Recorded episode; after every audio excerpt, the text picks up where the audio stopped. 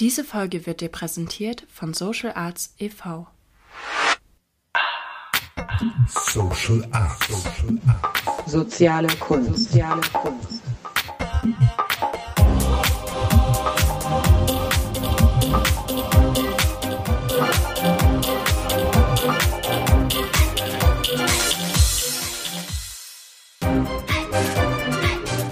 Soziale Kunst. Hallo, liebe Hörerinnen und Hörer, Sie hören eine neue Folge unseres Podcasts Social Arts, soziale Kunst. Mein Name ist Heike Ostendorp und ich nehme Sie heute mit ins Institut für Theatertherapie, um mit Ingrid Lutz über Beziehungen zu sprechen. Hallo Ingrid. Hallo. Grüße dich. Schön, dass ich da sein darf. Ja, wie kommt das, dass ich ausgerechnet bei dir, Ingrid, gelandet bin mit dem Thema? Ähm, Ingrid Lutz ist meine Ausbilderin gewesen zur Theatertherapeutin, begleitet mich auch jetzt noch in verschiedenen Dingen. Und gerade ähm, in der Theatertherapie ist das Thema Beziehungen auf verschiedenen Ebenen sehr wesentlich und sehr präsent. Und deshalb möchte ich jetzt heute gar nicht so sehr auf so einen partnerschaftlichen Aspekt von Beziehungen eingehen, sondern äh, das Thema etwas weiter fassen und den Blick vom Individuum auf die Welt, Himmel und Erde lenken und die Frage aufwerfen, welche Art von Beziehungen wir brauchen, um zu leben. Das klingt jetzt sehr hoch. Mal gucken, wie wir uns da ranarbeiten. Ähm, zunächst mal möchte ich aber meine Gesprächspartnerin vorstellen, damit Sie einen Eindruck bekommen, wer du eigentlich bist, Ingrid. Das wäre meine erste Frage. Wer bist du? Frage. Ja, eine wichtige Frage. Gespannt. Äh, soll ich jetzt sagen? Sehr gerne, Okay. ja. Wenn du so ein paar Stationen so ähm, als, dass wir so ein Bild haben können, so Stationen deines Lebens. Wie bist du zu der geworden, die du jetzt bist? Okay, das wäre sicher eine lange Geschichte, Ja. die ich jetzt versuche kurz zu fassen. Ja, also ich bin oder habe in Deutschland die Theatertherapie mitentwickelt. Bin vom Grundberuf habe ich einen Magister damals noch in Kommunikationswissenschaften, Neurolinguistik und habe verschiedene Therapieausbildungen, zum Beispiel eine fünfjährige Psychodrama-Ausbildung, Familientherapie, äh, verschiedene Körpertherapieverfahren und eine Schauspielausbildung nach Grotowski.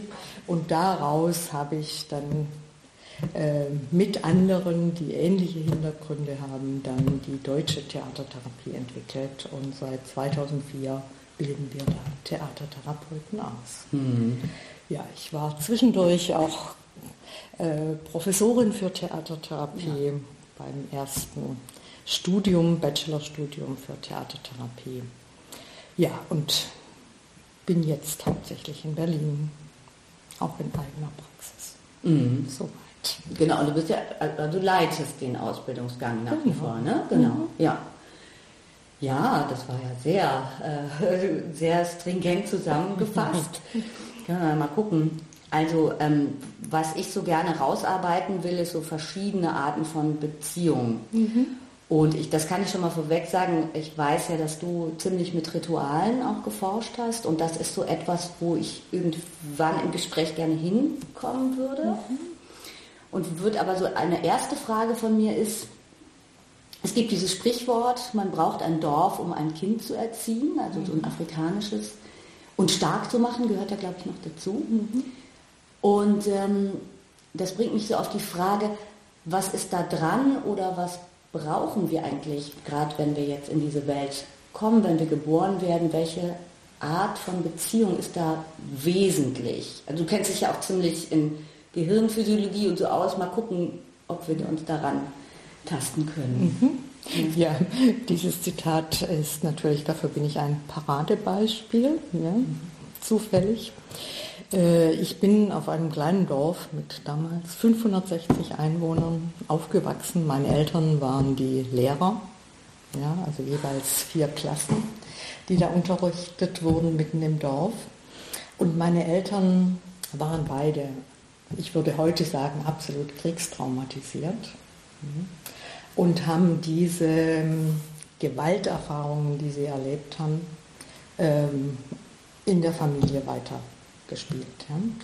Und von dem her denke ich, wäre ich heute nicht, was ich bin, wenn ich nicht in diesem Dorf aufgewachsen wäre Mhm. und das ganze Dorf äh, mich quasi ähm, erzogen hat. Also wenn ich nur diesen Eltern ausgeliefert gewesen wäre, ja, denke ich, wäre das eine schlichte Katastrophe geworden. Mhm. So hatte ich eine Kinderfrau, eine sogenannte Kriegerwitwe, ja, die mich überall mitgenommen hat. Ich weiß, dass ich äh, gegenüber, wo wir gewohnt haben, waren drei, war ein Bauernhof, drei ältere Geschwister, die den geleitet haben. Ich saß da stundenlang an der Ofenbank, wurde mit in den Stall genommen, weil ich gern die warme Milch getrunken habe. Wenn ich zum anderen Bauernhof, ich hatte immer irgendwelche Eier oder Äpfel in meiner Tasche, die mir zugesteckt wurden. Das Dorf hat mitgekriegt, was bei mir zu Hause los ist. Und meine Eltern waren so mit sich beschäftigt. Ich wurde von der Tochter meiner Kinderfrau, die damals 16, 17 war, äh, die, Jung, die haben Wanderungen gemacht, die jungen Männer haben mich auf den Schultern getragen. Also ich wurde im wahrsten Sinne des Wortes in diesem Dorf getragen. Und äh, das Zweite ist, dass das ein Dorf äh, bei Rottweil war, also im Zentrum der alemannischen Fastnacht. Und dass das Zweite war, wo ich denke, für später, für meine auch berufliche Laufbahn total wichtig, äh, das ganze Dorf hat das ganze Jahr auf diese Fastnacht hingearbeitet.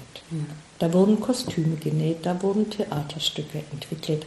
Das gab eine, eine andere Form auch von Dorfgemeinschaft, als wir es heute noch kennen.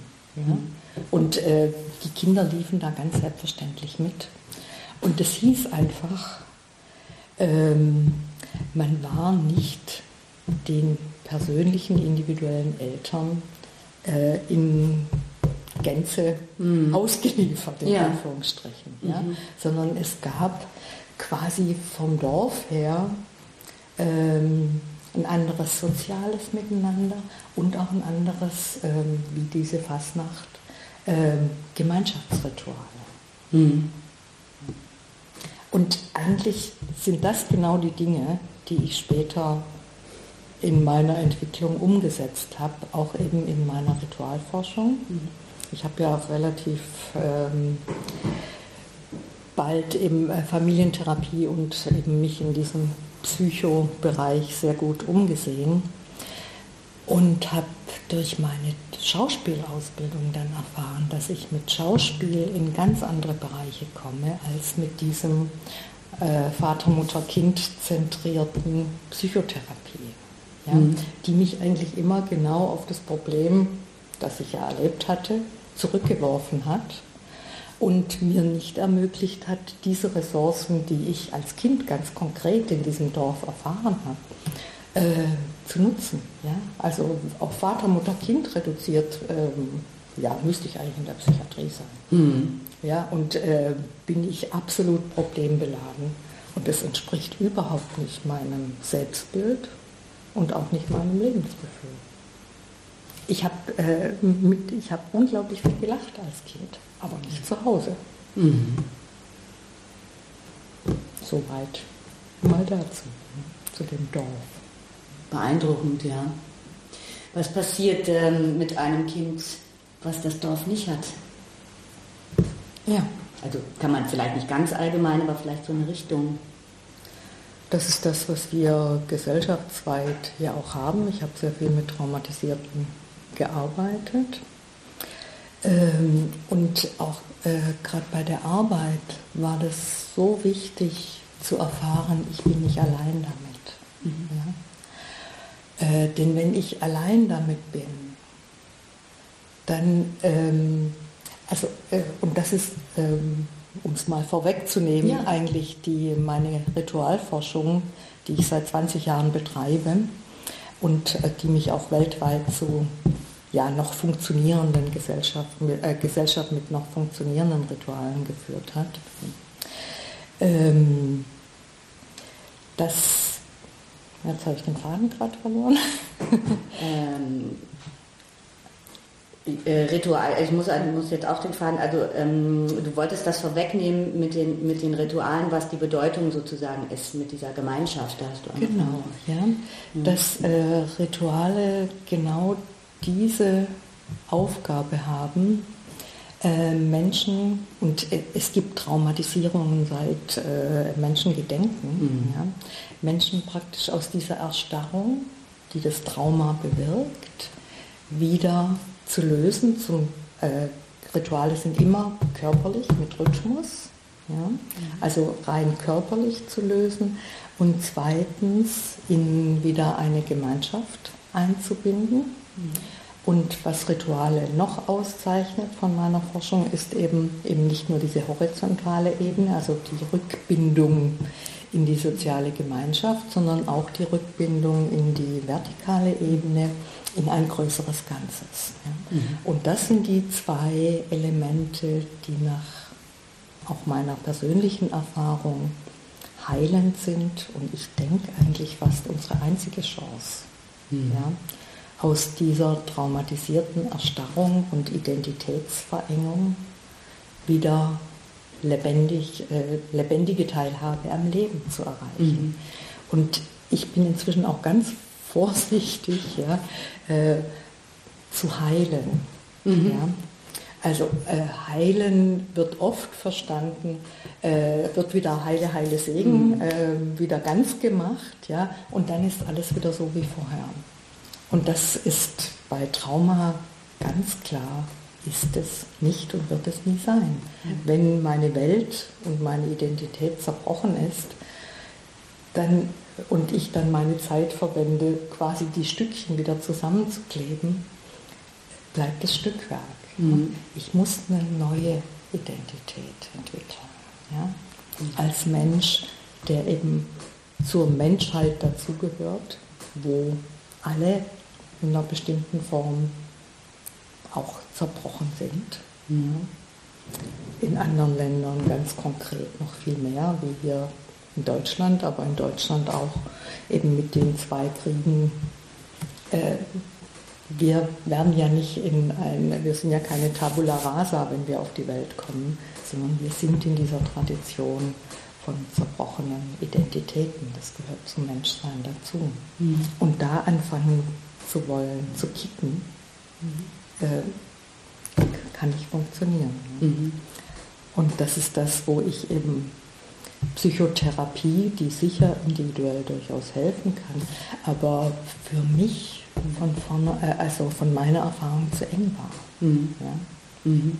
Und das war das, wo ich ähm, die Ritualforschung ähm, mich darauf konzentriert habe und eben auch die Theatertherapie entwickelt, mhm. die eben genau dieses eigentlich Menschheitswissen vom mhm. Umgang mhm. mit äh, heillosen Zuständen äh, seit Jahrtausenden mhm. macht. Die Psychologie ist relativ äh, neu ja?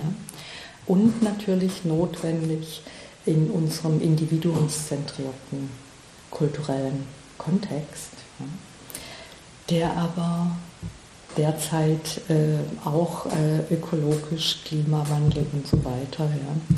Also diese Optimierungs, immer mehr, immer besser, immer weiter, mhm. ja, äh, ist an ihre Grenzen gelangt. Ja. ja. Und wir brauchen wieder, und das zeigt Corona, äh, andere Formen von Gemeinschaftssinn. Sonst können wir den Herausforderungen dieser Zeit nicht begegnen. Mhm. Mhm. Ja. Mhm. Ja, da ist auch, fällt mir ein, also ich mache bei dir ja auch ein, eine Trauma-Zusatzausbildung für Theatertherapeuten, äh, wo wir ja auch ein Modul äh, hatten, genau über dieses Thema Rituale. Und ähm, du hast ja aus der Praxis da auch erzählt mit den Frauen, mit denen du gearbeitet hast, also mit Tätern und Opfern, das führt jetzt vielleicht zu weit, in die, äh, genau ähm, zu schauen. Aber was ich so beeindruckend fand, auch im Tun, ist ja, wenn ich mich in Beziehung erleben kann, dann haben Dinge einen Sinn oder einen Kontext. Ne? Und da fehlt, oder deswegen finde ich das so spannend, diese, diese ähm, vertikale Ebene, von der du sprichst, sich in größeren Zusammenhängen auch zu sehen.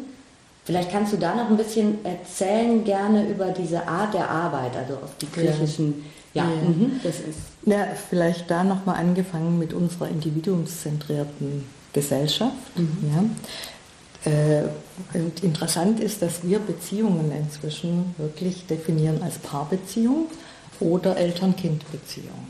Ja. Dann gibt es noch Freunde und so weiter, aber das ganze psychische Geschehen und auch psychotherapeutische Geschehen geht um diese primären Beziehungen. Ja.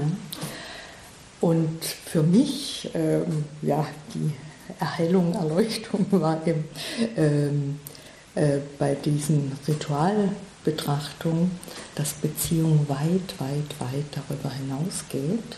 Ja? Und Beziehung anfängt mit der Beziehung zu mir selber, zu meinem Körper. Ja?